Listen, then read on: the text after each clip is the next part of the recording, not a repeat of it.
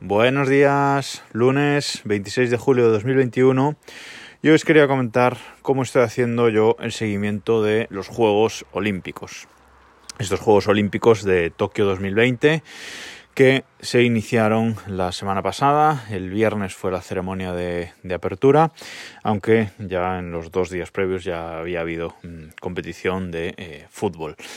Bueno, una ceremonia de, apertura, la del viernes, bastante sosa, la verdad no será una de las que recuerde en la historia, quizás eh, con la de Londres 2012, que para mí fue la más impresionante de todas, sobre todo por la música y por todo el espectáculo que, montaron, pues la de Pekín eh, tampoco estuvo tampoco estuvo mal, la de los Juegos de, de, Pekín tampoco estuvo nada mal, pero esta de Tokio, la verdad, eh, se ha celebrado en unas circunstancias, pues bueno, pues eh, sin público, pues eh, un poco con muchas dudas de si se iba a celebrar estos Juegos Olímpicos o no hasta, hasta última hora, pues bueno, pues la ceremonia ha ido un poco en, en esa línea y ha sido bastante, bastante aburridilla.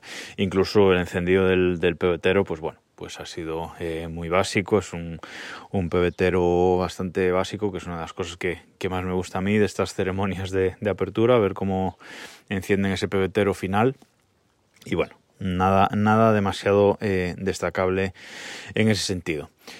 Pero lo bueno es que la competición ya ha comenzado, ya sabéis que a mí me gusta muchísimo el, el deporte, tanto practicarlo como, como verlo, y en los Juegos Olímpicos intento ver todo lo que pueda. Eh, este año, evidentemente, es complicado ver muchas cosas en, directo porque la competición se suele iniciar a la una o dos de la, de la mañana, hora de España, y suele acabar, pues, como muy tarde, pues eso, cuatro o cinco de la tarde, mm, más o menos. Entonces, bueno, si los que trabajamos por, por la mañana y tenemos que dormir además, pues es difícil sigue la competición, pero bueno, se hace lo que, lo que se puede. Y por ejemplo, hoy lunes hay un eh, debuta la España de, baloncesto, España de Pau Gasol a las 2 de la tarde, con lo cual, bueno, ese sí que es un, buen horario para, para ver ese partido.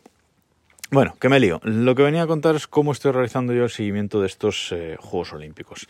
La La primera parte de este seguimiento es la aplicación oficial de los Juegos Olímpicos, que es Olympics, eh, y es la página web, es eh, olympics.com. Eh, tanto la página web como la aplicación que hay para móviles, tanto para Android como para, iOS, para mí deja bastante que desear. es una aplicación que uso pues para ver clasificaciones o para entrar en un deporte concreto y ver una una clasificación concreta o cómo va un partido concreto, etcétera. Eh, pero es bastante caótica. Tiene de diseño ya no me gusta nada, pero es que aparte tiene eh, varias pestañas con, con, la información. La primera pestaña te muestra tus deportes favoritos, pero muchas veces no aparecen todos los deportes que tú has marcado como favoritos. Eh, bueno, está un poco, un poco raro. Luego entras en la pestaña de, de calendario, de horarios, y sí, te muestra cuándo se inician todas las competiciones en ese horario, pero el filtro para filtrar por lo que está en directo y lo que no es raro, no funciona bien. Bueno, como digo, eh, yo lo que más uso de esta aplicación es entrar en la pestaña de todos los deportes para entrar en un deporte concreto y ahí ya sí pues eh, poder ver eh, cosas concretas de, un deporte para realizar el seguimiento de qué se está que se está jugando ahora mismo, cosas así, no, realmente no, no me gusta mucho. Me da, me da pena porque, joder, la aplicación oficial debería estar muy cuidada en ese aspecto, pero en este caso, pues eh, no lo está mucho.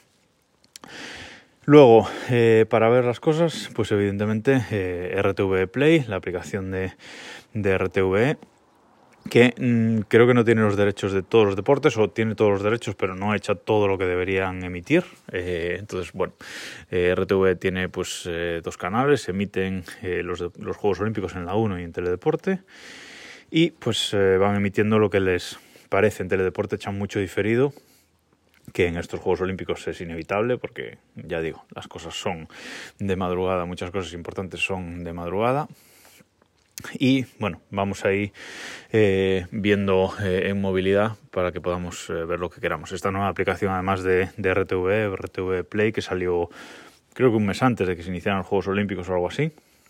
Una aplicación renovada que funciona muy bien, con todas las características, con AirPlay, con reproducción en Chromecast, con bueno, está mucho mejor que la, que la aplicación anterior, la verdad y es recomendable. Eh, luego también tenemos la, la, parte de Eurosport. Si queremos, podemos pagar por el plan de, de, Eurosport para ver todo lo, absolutamente todo lo que queramos de los Juegos Olímpicos. Eso mm, allá cada uno, pero es otra, otra posibilidad que tenemos ahí.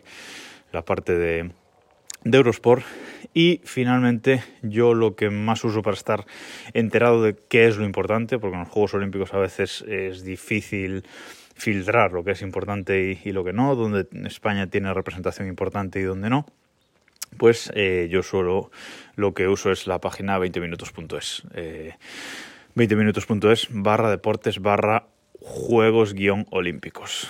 Ahí está toda la información de los Juegos Olímpicos y está mi colega David Sánchez de Castro, colega y periodista, eh, informando de todos estos Juegos Olímpicos, haciendo un seguimiento muy cercano junto a, sus compañeros de, del equipo de deportes de 20minutos.es y ahí es donde yo eh, entro y, me informo de todo lo importante. Por ejemplo, ahora por las, por las mañanas eh, me he levantado, me he puesto a desayunar y mientras desayunaba pues he abierto ahí 20 minutos.es barra deportes barra juegos guion olímpicos y me he estado informando un poquito de lo que ha pasado esta madrugada y lo que está por venir a lo largo del, día de hoy. Así ya quedo informado a, primera hora y ahora ya me pongo a, trabajar y luego poder disfrutar de ese partido de, de España a las, a las 2 de la tarde.